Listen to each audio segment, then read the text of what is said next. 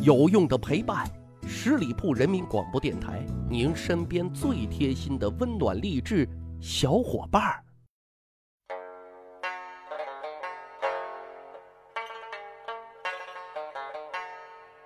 长见识，长谈资，密史趣谈。我是大汉。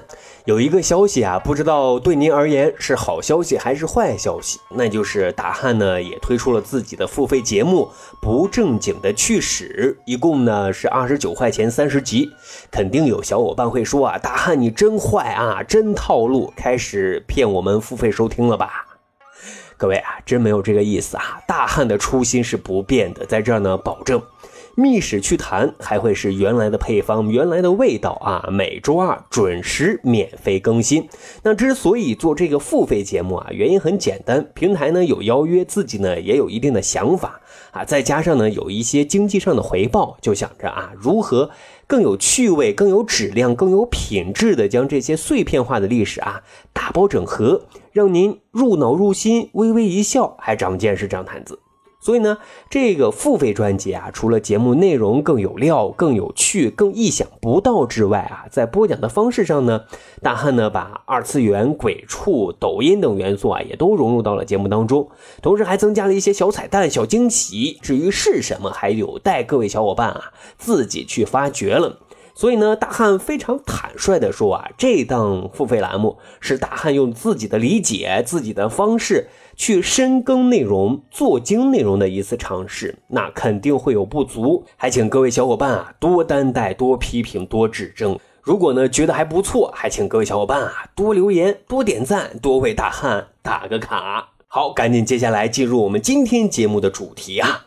想必喜欢听密史趣谈的小伙伴啊，大都喜欢听相声。可是大伙知道吗？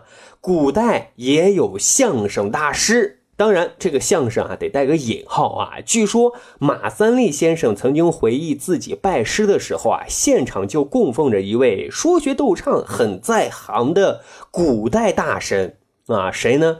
就是咱们今天要讲的大咖东方朔。说到东方朔，名气很大啊，我们也都知道他的超级简历啊，洋洋洒洒的写了三千多片竹简，全都是夸自己的，脸都不带红的。从长相样貌到学识才能，反正呢是什么词儿好，就全都往自己的脸上贴。大 boss 汉武大帝也很好奇啊，这到底是啥人啊？认认真真的看了两个多月的简历，举竹简的那只胳膊啊，累得都抬不起来了。但是汉武大帝还是很欣赏这个吹牛不打草稿、夸自己不重样的年轻人啊，还封给了一个小官让他去做的。但是东方朔心里其实是挺苦闷的，因为自己的这封求职简历啊，想要表达的就是自己啊，真的很有才华。也有满腔的报国情怀，只是这个发力有点过猛啊，太过于夸张了，就显得有点太过戏谑了。结果呢，大 boss 就认定啊，你东方朔确实有才华，但不正经。于是呢，东方朔被大 boss 啊就贴了一个标签搞怪、不羁、幽默、无厘头啊。显然，在大 boss 的心里啊，东方朔并不是他治国安邦的小钢炮。而是他寻开心、逗乐子的一个喜剧演员、相声大师啊！也许每一个皇帝身边都需要这么一个幽默大师的存在啊，以排遣他高处不胜寒的生活呀。不过呢，本着不会说相声的官员啊，不是能臣的这样一个角色定位，东方朔把自己的精明诙谐演绎的那叫一个出神入化啊，经常把汉武帝哄得开心的不要不要的。比如有一天。大 boss 就问东方朔：“为什么人们啊把皇帝要叫天子呢？”东方朔那是侃侃而谈啊，他说道：“天子就是上天的儿子，在神灵的面前，天子排名第二；但是在人的面前，天子是排行第一的。所以呢，皇帝就称为天子。瞧瞧这马屁拍的，汉武帝听了能不高兴吗？”心里很高兴，很舒坦的啊！自己虽然是肉体凡身，但咱可是神的儿子呀！当然了，除了哄皇帝开心之外啊，他还是宫中的百事通。啊，遇见奇闻异事需要解读的汉武帝啊，就会命人把东方朔喊过来百度一下。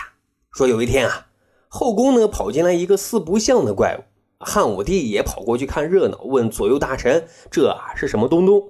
结果呢，大臣都说啊没见过。啊，汉武帝就命人啊赶紧把宫中的杂家东方朔喊来。这东方朔来了之后啊，左看看右瞧瞧，然后俏皮的回汉武帝的话说。皇上，这个我认识。不过呢，我刚才慌忙跑了过来，肚子都给饿了，请皇上啊先赏赐一些美酒好菜，吃完了咱再说吧。汉武帝啊觉得挺有趣，哎，就答应了。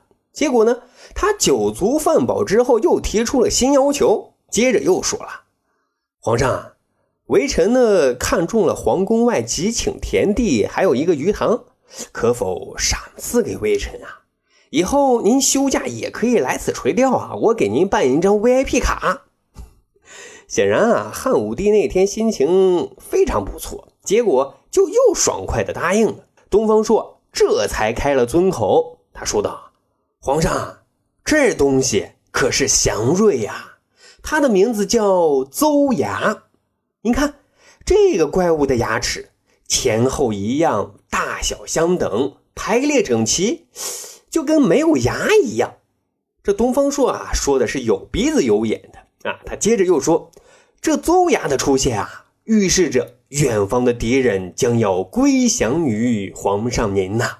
汉武帝一听这话，特别高兴，于是呢就命人赏东方朔了一些钱财。但是咱话说回来啊，至于这怪物到底是不是叫邹牙，其实啊全凭东方朔一张嘴啊，估计你叫旺财。汉武帝啊也没有意见的，因为毕竟没有人认识这到底是什么东西呀。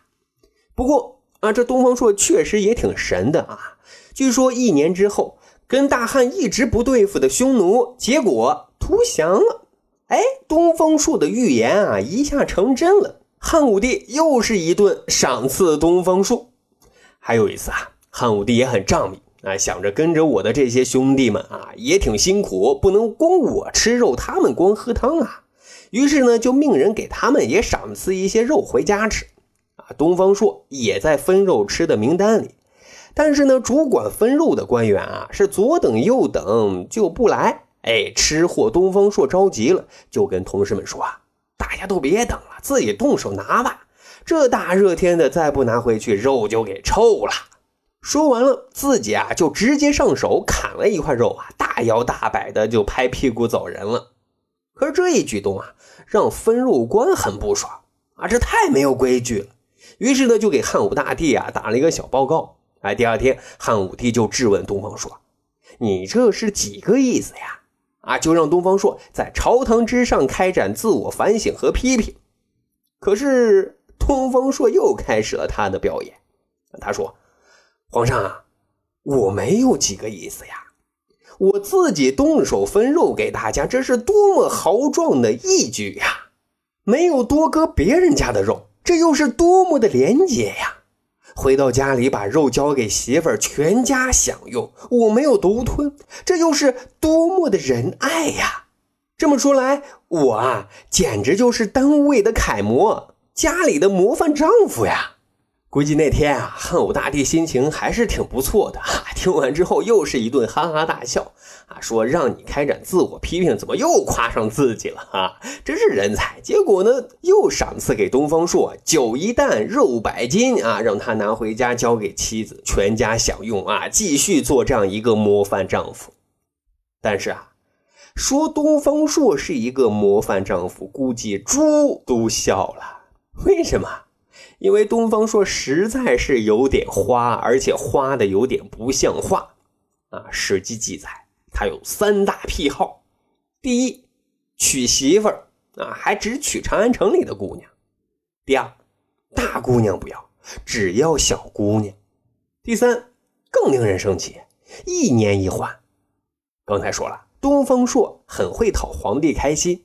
啊，皇帝一开心就赏赐，结果他把这些赏赐的钱财啊，全部都用在娶小媳妇的身上了。啊，不过也有人分析说啊，东方朔之所以生性洒脱、放荡不羁，其实也是无奈的聊以自慰。前面咱们也说过了，东方朔内心是希望能成为贤臣的啊，他很有报国的情怀的。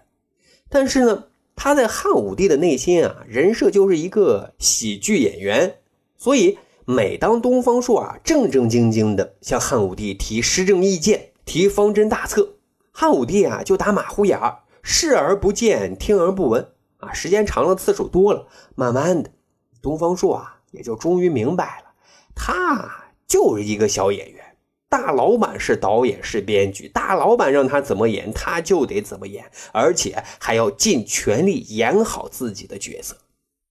只是啊，到了暮暮之年，东方朔仍然是内心不甘的，在他的内心当中，他并不愿意做一个喜剧演员，而是要做治国的小钢炮的，所以在临终前。